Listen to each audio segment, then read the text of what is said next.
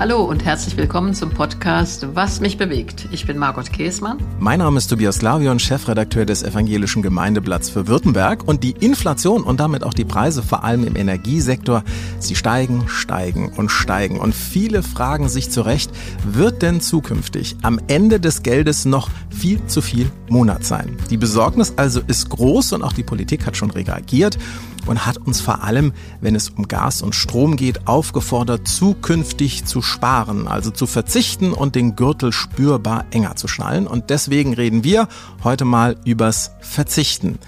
Liebe Margot, es scheint also so, dass die fetten Jahre vorbei sind. Wie sieht's denn so bei deinem Sorgenkonto in Sachen Gürtel enger schnallen aus? Erzähl uns mehr. Ja, Tobias, zum einen ist es natürlich so, dass ich da sehr privilegiert bin, weil ich eine gute Pension habe.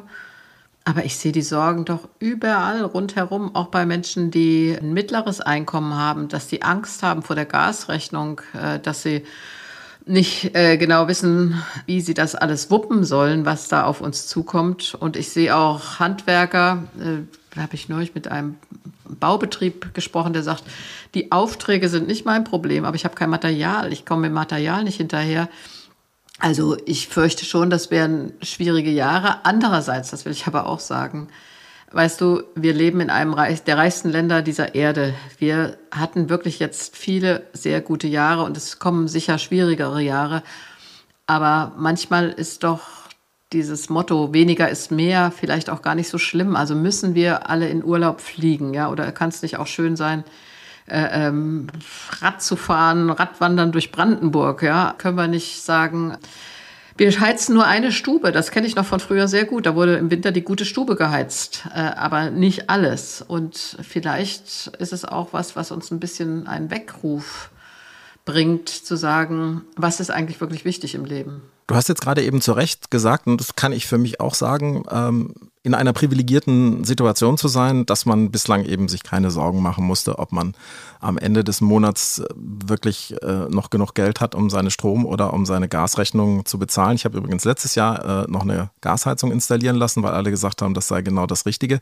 Trotzdem nochmal nachgefragt, ähm, ist das Thema bei euch abends am Küchentisch? Diskutiert ihr darüber oder ist, ist das Thema, weil es ja eigentlich also erst mal nicht an die Substanz geht, ist das, das euch gar nicht so beschäftigt? Doch, das beschäftigt uns schon. Also zum Beispiel meine älteste Tochter, die haben letztes Jahr mit wirklich einem hohen Kredit, den sie aufgenommen haben, ihr ganzes Haus grundsanieren lassen. Wärmedämmen, Solarzellen, äh, Wärmepumpe und alles mehr.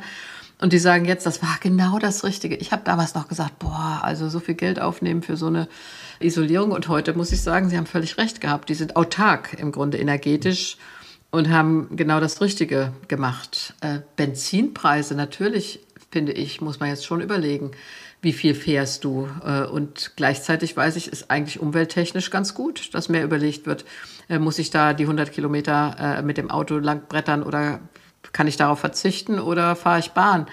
Also natürlich sind das Themen, die uns umtreiben.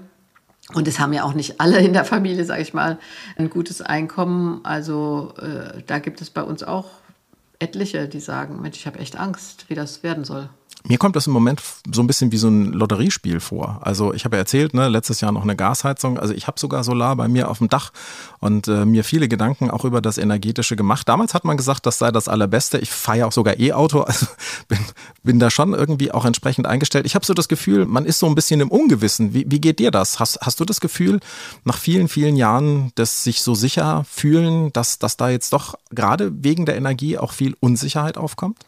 Also erstmal muss ich sagen, ich bin ein Mensch, der sehr viel Zutrauen ins Leben hat oder auch Gottvertrauen. Und weißt du, ich äh, habe meine Großeltern, meine Eltern sehr intensiv erlebt, die ganz andere Herausforderungen hatten. Ja. Also meine Großmutter hat zwei Weltkriege durchlitten, Flucht und Vertreibung und Ankunft mit Anfang 50 in Hessen ohne einen Cent, ohne ein Stück Besitz. Also insofern denke ich so, jede Generation hat ihre Herausforderung. Und ich finde, das müssen wir auch mal sagen, beruhigt euch. Das ist eine Herausforderung. Aber lasst uns in Ruhe überlegen, wie wir damit umgehen. Und natürlich kann niemand es exakt und ganz genau sagen. Vielleicht hat uns Corona das doch auch gelehrt. Ja, wenn wir heute zurückgucken, auf den Anfang der Corona-Pandemie, dann hatten wir keine Ahnung. Ja. Es gab keine Masken. Ich weiß noch, ich saß bei Markus Lanz und dann äh, ähm, hat er Herrn Streeck gefragt, wäre es nicht besser, wenn alle Masken tragen? Und hat Hendrik Streeck gesagt, ja, das ist nicht so entscheidend, ob nun alle, hat er gesagt, aber wenn alle Masken tragen würden, hat Markus Lanz dann gesagt, wäre das nicht ein echter Schutz? Und dann hat Streeck gesagt, ja, wenn alle Masken tragen würden, und hat Lanz gesagt, und warum tun wir es nicht? Hat er gesagt, ja, weil wir keine haben für alle. Also das war doch der Anfang. Da wussten wir doch auch überhaupt noch nicht, was die richtigen Maßnahmen sind, was auf uns zukommt. Und da muss ich mal sagen, das Leben ist Fragment. Ja, das hat äh, Henning Luther, ein Theologe in Marburg, in den 80er Jahren, also nicht Martin Luther, äh, gesagt. Ich finde, wir müssen akzeptieren, das Leben ist fragmentarisch. Das heißt, es ist auch zerbrechlich, fragil. Wir sehen nie das Ganze und deshalb würde ich als Pfarrerin jetzt auch sagen, habt ein bisschen Zutrauen ins Leben, habt Gottvertrauen und auch Vertrauen in die Beziehungen, dass wir füreinander einstehen, in den Familien, in den Freundeskreisen, in den Gemeinschaften, in denen wir zusammenleben, im Dorf, in der Stadt, im Stadtviertel. Du sagst das schon alles sehr, sehr positiv. Ich will mich nachher mit dir auch noch ein bisschen so über ähm, vielleicht die Hoffnung äh, auch unterhalten. Aber im Moment ist für viele Leute einfach so, um Gottes Willen, was muss ich denn jetzt tun und wie kann ich mich jetzt möglicherweise auf den harten Winter oder sonstiges dann auch einstellen? Wie bereitest du dich darauf vor? Unser Thema heute ist ja Verzicht. Ähm, fängst du dich schon an, dir Gedanken darüber zu machen, hm, auf was könnte ich oder sollte ich vielleicht verzichten? Das muss ich sagen, das tue ich ähm, so effektiv äh, jetzt nicht. Aber ähm, was wir natürlich überlegen ist, wir haben ja immer noch drei Standorte, Andreas und ich, also mein Partner und ich, weil er in Gießen noch seine sozialen Kontakte hat. Ähm, ich in Hannover und wir sehr oft auch hier auf Usedom sind, wo ich jetzt gerade bin. Also macht das Sinn oder müsste man das nicht auf einen Ort beschränken, beispielsweise was Heizkosten, Stromkosten und so weiter betrifft? Klar ist das ein, ist das ein Thema. Ja, äh, das ist natürlich sehr luxuriös zu sagen, wir können das noch halten und ich weiß auch nicht, ob wir das noch halten können und wie lange, aber ich finde es auch nicht so schlimm, da denkt man halt drüber nach und verändert was. Also ich konnte in meinem Leben immer gut anpassen und verändern, wenn es nötig war. Mehr Sorgen mache ich mir um Familien in äh, schwierigen Einkommenssituationen, äh, tatsächlich auch um Alleinerziehende, um alte Menschen mit einer geringen Rente. Weißt du, das sind ja die, die wirklich, äh, äh, die wirklich betroffen sein werden. Das muss ich jetzt auch mal sagen. Also ich bin da in einer Luxusposition. Aber es gibt Menschen, die kommen jetzt schon nicht über die Runden. Die haben am 20. kein Geld mehr und gehen zur Tafel, um sich Essen zu holen. Und die müssen gefördert werden. Also ich finde auch diese Pauschalsachen, alle kriegen 300 Euro oder da wird ein Tankrabatt für alle. Ich finde, es gibt viele Leute in diesem Land, wenn du dich mal umguckst, wenn du die Häuser und die Gärten siehst, die genügend Geld haben, die werden das irgendwie wuppen. Vielleicht müssen die sich ein bisschen einschränken, aber da müssen wir ja nicht sagen, die müssen verzichten. Es gibt aber andere, die sind wirklich an der Kante und um die muss es doch gehen. Die müssen wir äh, versorgen, denen müssen wir helfen. Gefühlt ist es aber so, dass diejenigen, die mit dem Porsche vorfahren, also ich ist jetzt ein bisschen übertrieben, ne, aber die, die mit dem Porsche vorfahren ähm, und sogar den Tankrabatt jetzt vielleicht mitnehmen können, am lautesten schreien und sagen, ähm, um Gottes Willen, ich muss verzichten. Fällt es einem schwerer zu verzichten, wenn man viel hat? Also ich muss sagen, da muss ich aufpassen, nicht ein bisschen spöttisch zu werden. Ja, also äh, Vielleicht fällt es tatsächlich den Reichen schwerer, das kann sein. Ja, also wer reich ist, das muss ich verzichten. Oh je, ich kann nicht mehr fünfmal im Jahr nach Mallorca fliegen oder irgend sowas. Die fliegen wahrscheinlich auf die Malediven. Ja, und, und da muss ich mal sagen, also Leute, das ist kein echter Verzicht. Ja, also man kann auch ohne all das, diesen Prunk und Protz äh, äh leben und das muss alles nicht sein. Ihr das machen wollt, macht's, wenn ihr genug Geld habt, aber jammert nicht. Äh, mir geht's tatsächlich um die in Anführungsstrichen kleinen Leute, um die geht es doch. Äh, und die sind diejenigen, die wirklich Existenzängste haben. Aber die schreien möglicherweise ähm, gar nicht so laut. Hat das vielleicht was damit zu tun, dass es ein komplett neuer Gedanke ist, dass es ja, eine Zeit jetzt halt einfach kommt, wo man sich einschränken muss, wo man verzichten muss, weil bislang war ja eher so das Lebensgefühl höher, schneller, weiter, ähm, dass die Generationen, die jetzt gerade ähm, in dieser Zeit drin sind, ähm, dass sie eben nicht gewöhnt waren zu verzichten. Du hast vorhin von deinen Großeltern erzählt, klar, nach dem Krieg war man das gewöhnt und weil man das eben viele Jahre jetzt nicht erlebt hat, dass es jetzt besonders schwer fällt, wenn solche Veränderungen kommen? Also wir, wir müssen da schon unterscheiden. Ich bin jetzt gerade auf Usedom Und sag mal, mein Nachbar hier, äh, der hat auch gesagt, du willst du Schlange stehen? Das kennen wir im Osten besser. Ja, also die Ostdeutschen sind vielleicht besser vorbereitet, weil die äh, eine Mangelwirtschaft kennen, weil die wissen, es gibt manche Dinge zu einer gewissen Zeit nicht. Es sind die Westdeutschen, äh, und zwar die Westdeutschen meiner Generation, ja, in den 50ern, 60ern geboren. Das waren die, die immer alles zur Verfügung hatten. Und die jetzt begreifen müssen, es ist nicht alles immer da. Und das finde ich insgesamt, sage ich dir ehrlich, eine ganz gute Lektion. Dann geht was nicht. Du kannst dir nicht sofort was Neues kaufen, weil es gar nicht verfügbar ist. Und ich finde, die Grenzen des Wachstums, ja, die hat der Club of Rome schon 1972 proklamiert. Und da haben wir schon in den Kirchen ja auch gesagt, wir müssen Schöpfung bewahren, wir müssen reduzieren, wir müssen zurückgehen. Das hat alles nichts genützt, diese ganzen Appelle. Und jetzt kommt es in Anführungsstrichen über uns, zwangsweise. Und vielleicht hat das auch sein Gutes. Nur, ich will es eben nicht auf diejenigen beziehen, die wirklich Existenzangst haben. Haben wir es verlernt in unserer Gesellschaft? Also sagen alle immer so den Gürtel enger schnallen, ne? Und dann sagt Herr Habeck, ja, also wir sollen jetzt einfach von einem Volk der Warmduscher äh, einfach mal ein paar Grad runterschalten. Ähm, aber ich frage wirklich so, haben wir es vielleicht einfach verlernt zu verzichten? Ach, weißt du, ich finde das auch äh, ist zu pauschal für alle äh, äh Volk der Warmduscher. Das finde ich auch irgendwie despektierlich. Es gibt viele Menschen, die mit Grenzen schon immer leben mussten. Also ich muss jetzt mal sagen, jedes fünfte Kind in Deutschland wächst in Armut auf, ja die wissen ganz genau, was es heißt zu verzichten. Und es gibt äh, Rentnerinnen und Rentner, die haben nicht genügend Geld, um mal einen Kaffee trinken zu gehen. Also wir reden jetzt auch von einer gehobenen Mittelschicht, die sich ständig alles leisten konnte. Die werden es am meisten äh, spüren, dass sie auf was verzichten müssen. Bei den anderen ist es, wie gesagt, eher die Existenzangst. Kann ich das überhaupt noch bezahlen? Und was mache ich, wenn ich es nicht bezahlen kann, meine Gasrechnung? Drehen die mir dann Strom und Gas ab? Und übrigens, das passiert in Deutschland ja dass Leuten der Strom abgedreht wird, weil sie ihn nicht bezahlen können. Und das finde ich eigentlich skandalös. Und das ist schon passiert, bevor es jetzt dann also den Aufschrei gab und äh, wir ans Sparen sozusagen angelernt werden sollen. Apropos Lernen, kann man verzichten lernen? Also geht das oder kann man das gar nicht lernen? Natürlich kann man das lernen, weil es eine Zwangslektion ist für viele Menschen, ja. Also wenn du nicht genug Geld hast, dann musst du schon deinem Kind erklären, ich kann nicht mit dir in den Zoo gehen. Ich will mal sagen, ich war neulich mit meinen beiden Enkeltöchtern, die zu Besuch waren, im Zoo in Hannover. Äh, da hat mich fast der Schlag getroffen. Ich habe 67, 70 Eintritt bezahlt für eine ältere Dame wie mich und für zwei Kinder, sechs und neun Jahre alt. Wer kann sich das denn leisten, ja? Da müssen viele Familien darauf verzichten, in den Zoo zu gehen. Da musst du deinen Kindern sagen, das können wir nicht, wir können das nicht wuppen. Und äh, äh so haben viele das längst zwangsgelernt, dass sie verzichten müssen. Es sind diejenigen, sage ich jetzt nochmal, die immer alles zur Verfügung hatten, die jetzt diese Lektion mitnehmen und sie werden es lernen, zwangsweise. Du hast von deinen Kindern und deinen Enkeln gerade gesprochen. Hast du deinen Kindern das auch mal wirklich beigebracht, dass du gesagt hast, nee, es kann nicht immer alles geben. Wir müssen uns auch, ich sage das jetzt mal so, im Verzicht üben? Ja, vor allen Dingen habe ich versucht, meinen Kindern ein Bewusstsein dafür zu geben, was für ein Privileg sie haben, ja, dass sie in Urlaub fahren können, dass wir gemietet, aber in einem Haus leben konnten. Äh, die Pfarrhäuser, äh, neu schrieb mir jemand, sie konnten ja immer umsonst wohnen. Nee, nee, für die Pfarrhäuser zahlst du ortsübliche Miete, aber wir konnten immer in einem Haus leben.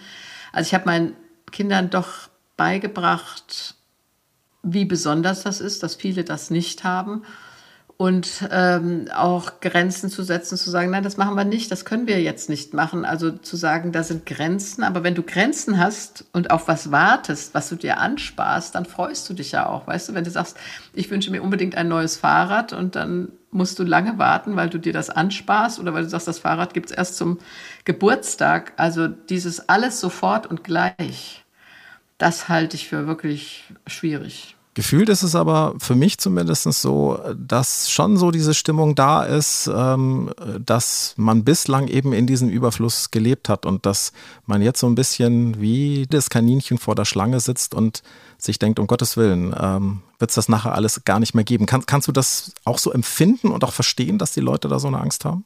Also ich kann es wahrnehmen, aber ich möchte noch mal sagen, ich denke, dass das eine bestimmte Schicht ist. Also ich nehme mal wirklich viele Ostdeutsche aus, die sagen, damit können wir umgehen, weil das kennen wir. Das kennen wir, dass wir nicht wissen.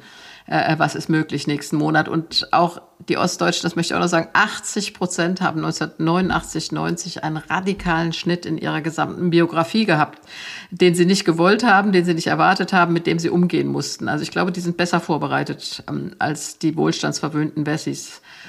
Und zum anderen sind es natürlich diejenigen, die immer alles zur Verfügung hatten. Und das sind eben auch die Privilegierten in unserer Gesellschaft. Es gibt lange viele Menschen, die ich auch kenne, die kratzen mussten jeden Monat schon immer, ob sie es hinkriegen. Also wie gesagt, ich verstehe das Gefühl, ich nehme es wahr.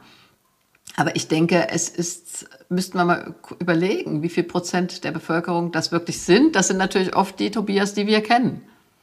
Ja, und die jetzt auch relativ laut schreien. Also was ich einfach denke, äh, gerade in dieser Schicht ist es ja so, dass es ja ein Verzicht im Grunde auch mit Blick auf Solidarität ist. Also gerade wenn es jetzt darum geht, eben Gas, Benzin zu sparen, dann hat das ja was auch mit Solidarität zu tun, dass es für andere eben dann auch äh, noch genug gibt.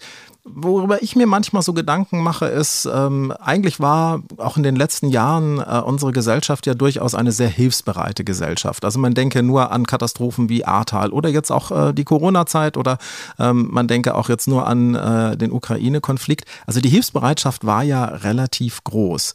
Aber alles natürlich noch in einer Zeit, wo man selber genug hatte. Meinst du, das verändert sich jetzt auch, dass man aus Solidarität für andere vielleicht seinen Wohlfühlbereich verlässt? Das denke ich gerade nicht, weil die Egomanen bleiben Egomanen. Ja, die denken nur an sich. Das war jetzt schon so. Ähm, und die Solidarität ist ja auch eine Lebenshaltung. Und das hat es auch in Kriegen, in Hungersnöten gegeben. Da wird dann das Brot dann doch geteilt und nicht für sich behalten. Ich denke, dass es Menschen gibt, die einfach eine Grundhaltung von Solidarität haben mit den Schwächeren und dass das auch andauern wird, dass du schaust, äh, für wen kann ich jetzt da sein, dass die Starken für die Schwachen da sind, halte ich für selbstverständlich. Es gibt andere, die das nicht so sehen, aber die werden sich auch nicht verändern, fürchte ich. Und ich wünsche mir auch, dass die Kirchen da als Gemeinden äh, füreinander einstehen, weil das war ja auch oft so, dass die Kirchengemeinden Orte sind, an denen die die Reicheren und die Ärmeren zusammenkommen und teilen. Ich meine, das Abendmahl, muss ich jetzt mal sagen, ist doch das beste Symbol dafür. Es werden Brot und Wein am Tisch geteilt. Und das habe ich erlebt, was mir kommt gerade so ein Bild vor Augen. Ich war mal in Bolivien in einem Gottesdienst.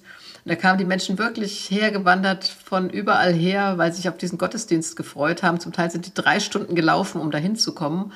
Und dann wurde nach dem Gottesdienst eine riesige Plastikplane ausgerollt und dann kamen da Töpfe mit Soßen. Das hatte irgendjemand, hat, jeder hat Soßen mitgebracht und dazwischen wurden dann einfach heiße Kartoffeln geschüttet. Und dann haben da alle zusammen gegessen. Das hat mich als Bild immer die ganzen Jahre berührt, weil es war wirklich ein Teilen von dem, was sie hatten. Die einen haben die Soßen mitgebracht, die anderen die Kartoffeln und man hat zusammengesessen und gegessen. Also wie Brot und Wein teilen, haben wir da eben Wasser, Kartoffeln und Soße geteilt. Äh, und das ist eigentlich das, was ich mir wünsche, eine Gesellschaft, die das, was sie hat, teilt. Was ja auch wirklich schön ist, weil es ein anderes Gefühl auch gibt. Also du hast vorhin von deinen Großeltern erzählt. Ich weiß das auch von meinen Großeltern, die immer wieder erzählt haben, dass gerade in der Zeiten ähm, der größten Not ähm, das Teilen angesagt war und dass das ja dann auch eine Gesellschaft zusammengebunden hat. Du hast gerade gesagt, die Kirche kann und sollte da eine ganz wichtige Rolle spielen. Tut sie ja an vielen Stellen auch, auch jetzt schon vor dieser Krisenzeit, die jetzt da äh, auf uns zukommen will oder vielleicht dann doch nicht zukommen wird. Sind wir da als Christen gut genug aufgestellt? Können wir das alles bewältigen? Ich denke, da könnte noch mehr sich entwickeln. Weißt du, äh, ähm, eine Gesellschaft des Teilens, das ist jetzt sehr idealistisch äh, gesagt, aber wir sind ja doch eine Wegwerfgesellschaft ganz stark. Ja, was du nicht mehr brauchst, wird weggeworfen, zack, und auch Lebensmittel werden weggeworfen.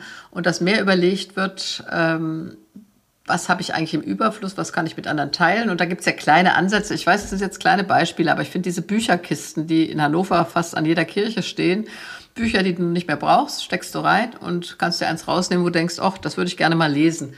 Oder es gibt zum Beispiel Kleiderkreisel, äh, dass man sagt, also die diese Anziehsachen mag ich nicht mehr oder brauche ich nicht mehr. Und die kannst du reingeben und kannst andere rausnehmen. Also da finde ich, könnten die Kirchengemeinden wirklich, sie sind es oft, aber noch mehr diese Orte werden, zu sagen, die einen haben das im Überfluss, was die anderen vielleicht brauchten. Und dann sind wir auch nachhaltiger als Gesellschaft insgesamt. Äh, ich finde die jungen Leute übrigens, Tobias, die sind da zum Teil schon weiter als meine Generation war, äh, weil sie das auch bewusster machen, dass sie dann Secondhand oder bei eBay äh, über solche Kanäle dann reingeben, was sie nicht mehr brauchen und rausnehmen, was sie vielleicht für eine Zeit gerne hätten und es dann wieder reingeben. Also das finde ich äh, das könnten wir noch viel mehr üben, nachhaltiger äh, zu leben als diese Wegwerfmentalität. Ja, und äh, bei vielen jungen Menschen, die brauchen auch gar nicht so wahnsinnig viel Besitz, sondern für die ist es sogar tatsächlich ein Luxus, ähm, weniger zu haben und damit ja auch weniger Verantwortung zu haben für das, was man da alles mit sich ja, mitschleppt. Ja, nimm doch mal zum Beispiel diese Tiny Houses. Ich habe neulich in einem übernachtet, in so einem Tiny House, und dann dachte ich, das ist doch im Grunde wirklich eine gute Idee. Was, es ist so viel, was du hast, was du gar nicht wirklich brauchst. Und wenn du mal überlegst, was ist das, was für mich wirklich notwendig ist, äh, dann passt das schon in so ein Tiny House rein, denke ich. Und da hat man auch keine so großen Heizkosten. Aber apropos, weil wir gerade eben ja auch schon so schön bei der Kirche gewesen sind, es wird Auswirkungen auf Kirche haben. Also weil Kirche hat keine Tiny Houses, sondern die sind relativ groß. Was glaubst du, was wird da auf Kirche zukommen? Bleibt jetzt zukünftig die Kirche im Winter kalt und kommen noch weniger Leute in den Gottesdienst? Na, aber das ist doch schon längst so. Also ich sehe doch so viele Kirchengemeinden, da ist äh, der Gottesdienst im Winter im Gemeindehaus, im Gemeindesaal und die Kirche wird lange schon nicht mehr beheizt, weil die Heizkosten sind gigantisch für Kirchen. Das wissen wir doch, das geht alles in die Höhe. Also darauf haben die Kirchen sich schon lange eingestellt und das müssen wir auch sagen. Früher waren die Kirchen auch nicht beheizt. Ich weiß, ich habe mal mit Hans-Jürgen Hufeisen eine Konzertlesung gehabt im, äh, im Ulmer Münster. Es war so kalt, dass bei mir beim Lesen der Hauch rauskam aus dem Mund und Hans-Jürgen Hufeisen hat dann irgendwann gesagt, ich kann nicht mehr flöten, Margot, die, die, die Lippen frieren mir an der Flöte fest, ja. Äh, also das, äh, denke ich, werden wir üben und dann werden wir uns in diese Tradition reinbegeben. Und natürlich, die Kirchen werden das überlegen und wie gesagt, viele tun das schon seit vielen, vielen Jahren, dass es eine Winterkirche gibt, dann im Gemeindehaus, das noch geheizt werden kann. Und vielleicht sind die Gottesdienste dann kürzer, markanter, die Viertelstunde, in der du dich gerade warm halten kannst. Ich habe hier auf Usedom Heiligabend einen so lustigen Gottesdienst erlebt, der war draußen wegen Corona in Aalbeck mit Henning Kiener als Pfarrer und es hat gestürmt und es hat geschneit und er hat den Gottesdienst, glaube ich, auf 15 bis 20 Minuten, den Heiligabend-Gottesdienst reduziert. Der Schneesturm hat uns alle halt weggefegt und am Ende hat er gesagt, diesen Gottesdienst werden wir alle in Erinnerung behalten. Manchmal sind Krisenzeiten ja dann auch wirklich in, an der Stelle äh, eine Situation, wenn es kalt ist und dann äh, die Predigt nur wirklich knackig wird und man äh, irgendwie was mitnimmt.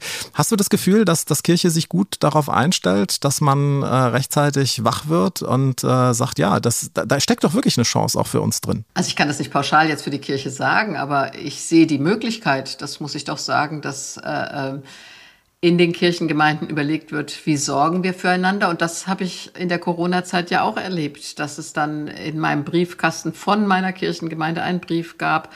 Wenn Sie sich einsam fühlen, wenn Sie Angst haben, rufen Sie an oder wir können einen Spaziergang auf Distanz machen.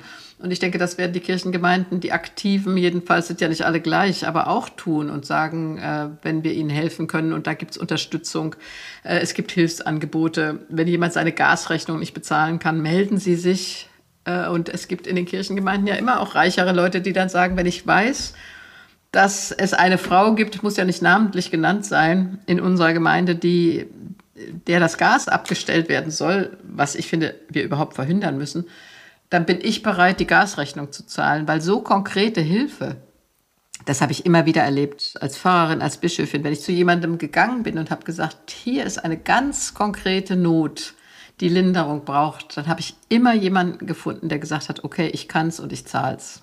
Andere nutzen ja jetzt diese Situation, machen Stimmung. Ich denke da so ein bisschen an die Querdenker, an die Populisten und die rechten und linken Ränder. Macht dir das Sorge?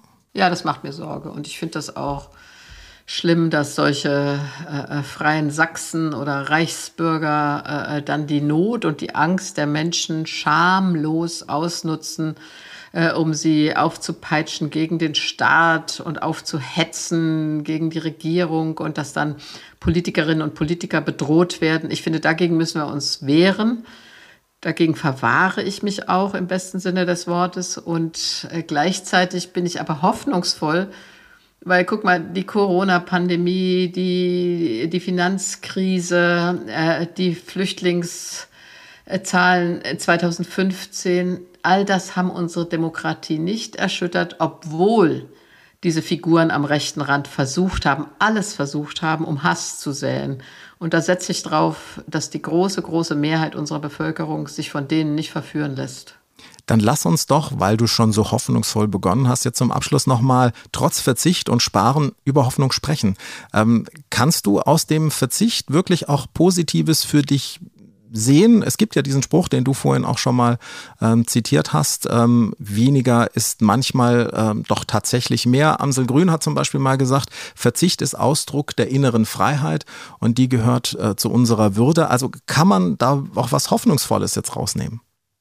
Ja, weil ich äh, auch in Gesprächen mit den jungen Leuten sehe, dass sie sich fragen, was ist mir wirklich wichtig? Was ist denn wirklich wichtig? Also brauche ich 15 Paar Hosen oder reichen nicht eigentlich zwei, weil ich sowieso nur die zwei ständig anziehe? Oder muss ich unbedingt auf die Malediven fliegen? Oder reicht es nicht auch äh, in der sächsischen Schweiz zu wandern? Ja, also was bedeutet Glück? Was macht dich glücklich im Leben?